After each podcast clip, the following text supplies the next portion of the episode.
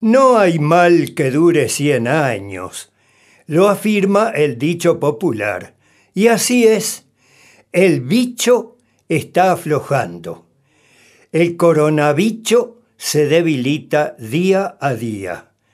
Por debajo de 10 los fallecidos en los últimos días, eso sí, los que la miramos de afuera festejamos.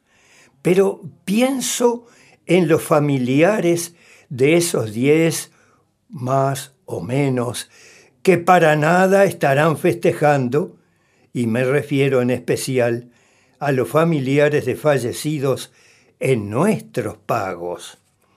Pero más allá de cifras que pueden ser discutibles, es un hecho notorio, indiscutible, que el bicho se está debilitando y los entendidos afirman que este éxito se debe a la ya muy extendida vacunación.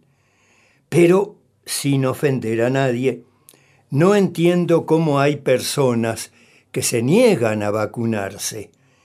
Porque eh, vacunarse o no vacunarse no es solo un tema de esa persona, sino que afecta a su relación con los demás vecinos, con los que se anda cruzando en la calle o en los comercios.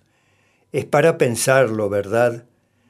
Yo la veo así. ¿Y usted? La opinión del profesor Jesús Perdomo es una producción de Esteña. Síguenos en nuestras redes sociales, arroba estenaui, y escúchanos en www.estena.uy.